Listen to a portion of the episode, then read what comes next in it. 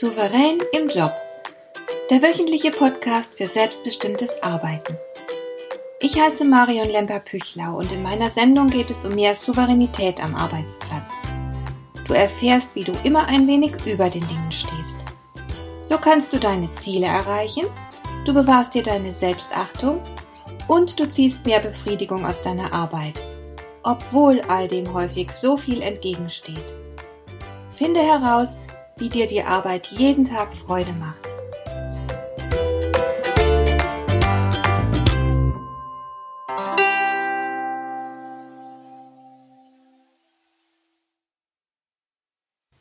Es ist ja durchaus üblich, dass im Rahmen des Arbeitslebens ständige Selbstoptimierung von uns verlangt wird.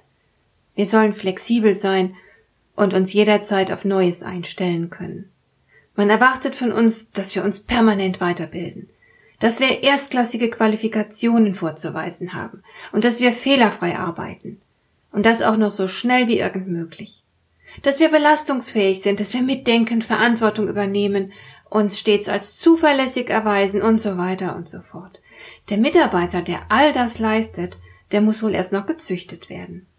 Besonders problematisch wird es, wenn wir all diese Ansprüche verinnerlichen, wenn wir uns selbst also ebenfalls als defizitär wahrnehmen und denken, wir müssten noch viel, viel besser werden. Manch einer vergleicht sich beispielsweise mit anderen, die irgendetwas besser können und besser machen. Man würde selbst auch gern hochgradig qualifiziert und super erfolgreich im Job sein. Und es wird ja auch vielerorts erwartet. Mitarbeiter beklagen sich völlig zu Recht darüber, dass sie viel mehr kritisiert als bestätigt werden. Nicht getadelt ist genug gelobt. Etliche Führungskräfte laufen immer noch mit dieser Einstellung herum. Und viele von ihnen loben schon deswegen nicht, weil sie selbst so bedürftig nach Anerkennung sind. Auch Führungskräfte leiden unter einem riesigen Bestätigungsdefizit. Man kann aber ja nur geben, wovon man selbst auch genug hat. Wer selbst zu kurz kommt, dem fällt es verständlicherweise schwer, großzügig zu sein. Das erklärt, warum es viele Führungskräfte versäumen, ihre Mitarbeiter aufrichtig und ausreichend zu bestätigen. Wenn du nun aber zu den Mitarbeitern gehörst, die, wenn überhaupt, nur sehr kritisches Feedback erhalten, wirst du sehr wahrscheinlich mit der Zeit diese negative Sicht von dir verinnerlichen. Und du wirst denken, dass du dich verbessern musst. Das denkt man heutzutage ohnehin ständig. Denn die Anforderungen im Job sind ja oft gigantisch. Denk zum Beispiel mal daran, wie man früher die Post erledigt hat. Da wurde ein Brief diktiert. Meine Mutter zum Beispiel hat damals in der Berufsschule noch ganz selbstverständlich Stenografie gelernt. Und dann wurde der Brief getippt und am Ende mit der Post verschickt. Das war ziemlich viel Arbeit und es hat auch ziemlich lange gedauert. Heute, da erledigen wir das alles per Mail. Wir schreiben eine E-Mail in einem Bruchteil der Zeit, die ein Brief damals in Anspruch genommen hat. Das Dumme ist nur, wir gewinnen nicht wirklich Zeit durch den E-Mail-Verkehr. Denn heute müssen wir ein Vielfaches an Post bewältigen. Wir haben gelernt, möglichst schnell zu tippen, aber das nutzt nicht viel, denn je mehr wir schaffen, desto höher werden die Anforderungen.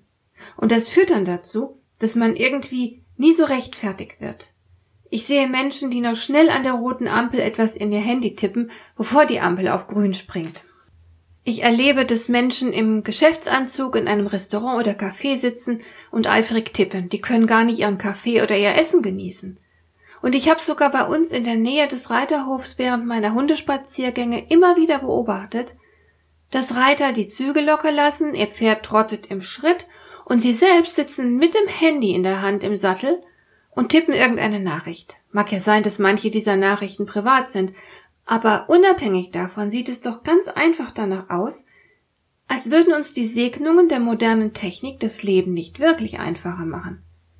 Denn die Anforderungen steigen und steigen und wir hecheln hinterher. Es gibt eine Beschleunigung, die uns nicht mehr gut tut. Wir geben uns Mühe, wir versuchen alles zu schaffen, was uns abverlangt wird. Wir optimieren uns ständig selbst, besuchen Fortbildungen, betreiben Zeitmanagement, denn wir wollen immer noch besser werden und noch mehr schaffen. Wir haben auch Angst, abgehängt zu werden. Und diese Angst ist durchaus berechtigt. Ich habe eine wunderbare und sehr passende Bezeichnung für all das gefunden. Sie stammt von dem Freiburger Professor Giovanni Maio. Er spricht in diesem Zusammenhang von der Tyrannei des Gelingens.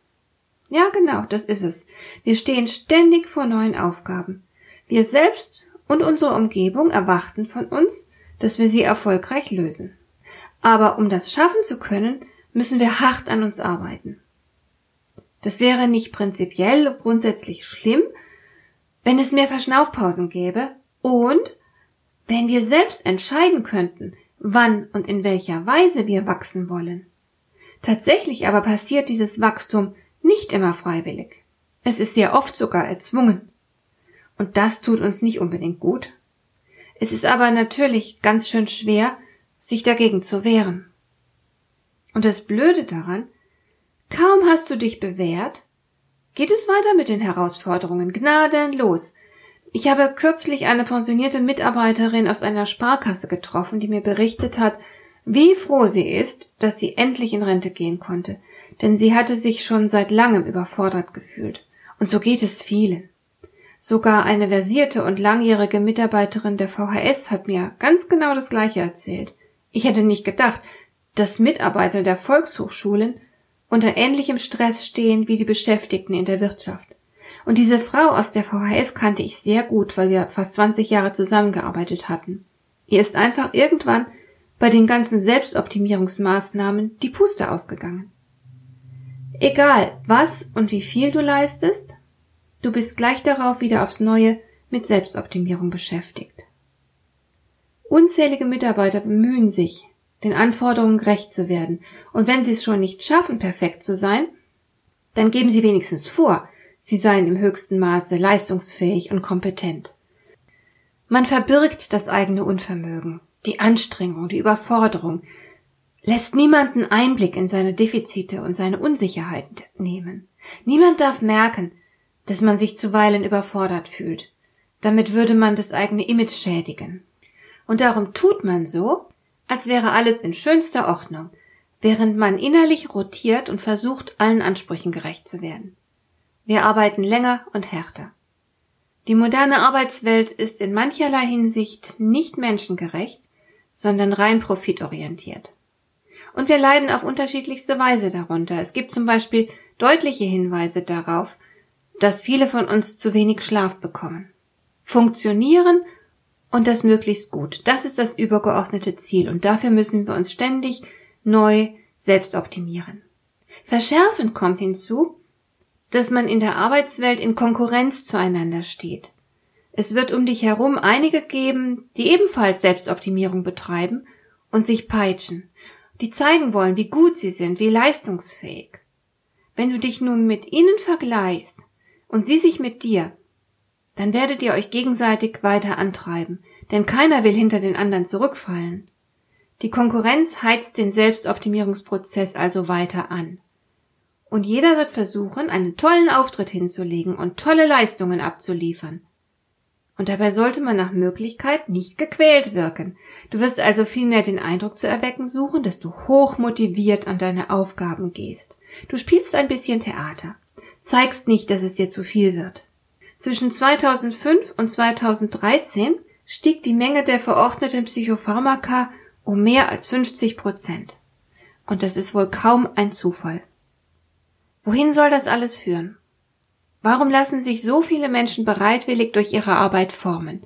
Beinahe hätte ich jetzt gesagt verformen. Ich persönlich denke, das passiert hauptsächlich aus Angst. Man hat Angst vor dem Imageverlust, man will nicht als schwach, sondern als belastungsfähig und leistungsstark wahrgenommen werden. Nicht nur die anderen sollen einen so sehen. Man will vielmehr auch selbst gern daran glauben, so stark zu sein. Man hat zudem Angst vor der Konkurrenz, Angst, an die Wand gedrückt zu werden, und womöglich den Job zu verlieren. Mir fallen auf Anhieb gleich drei Gründe ein, warum man sich das alles nicht antun sollte. Erstens, der ständige Druck erzeugt natürlich Stress. Sobald eine Herausforderung gemeistert ist, steht eine neue Notwendigkeit zur Weiterentwicklung an. Neue Aufgaben verlangen neue Fähigkeiten, und so hechelt man hinterher. Man wird zum Getriebenen. Das ist nicht dasselbe wie lebenslanges Lernen. Zweitens, der Fokus liegt nicht auf den Dingen, die du bereits kannst, sondern auf den Fähigkeiten, die du noch erwerben musst. Viele Führungskräfte kritisieren nur, wie ich ja schon erwähnt habe. Das gibt einem als Mitarbeiter immer wieder aufs Neue das Gefühl, nicht zu genügen. Und es ist natürlich sehr schwer, unter solchen Umständen stolz auf sich zu sein. Und drittens, das größte Problem besteht meiner Ansicht nach darin, dass die eigene Optimierung von außen gesteuert wird. Du beschäftigst dich vorwiegend mit Dingen, die andere für wichtig halten. Du entwickelst dich in eine Richtung, die der Job dir vorgibt. Ich habe selbst wieder und wieder erlebt, dass Mitarbeiter nicht die Fortbildungen besuchen konnten, für die sie sich wirklich interessiert haben, sondern sie mussten stattdessen das lernen, was ihre Vorgesetzten für wichtig hielten, was der Job angeblich dringend erforderte. Mir persönlich ist da einfach zu viel Fremdbestimmung vorhanden. Du wirst kurzerhand an den Job angepasst.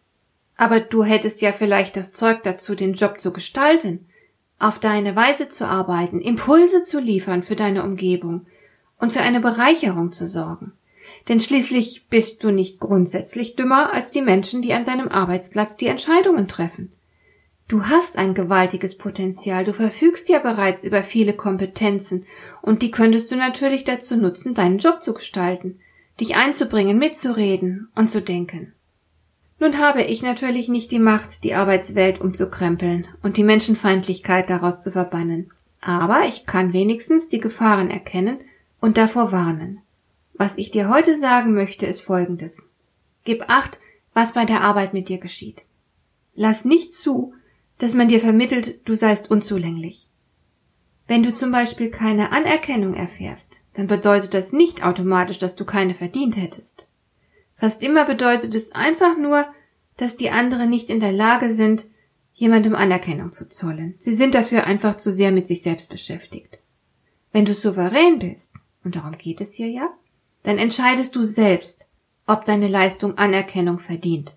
Und genauso entscheidest du auch, an welcher Stelle du dich verbessern möchtest. Lernen und Weiterentwicklung sind was Wunderschönes und können unheimlich Spaß machen und äußerst befriedigend sein.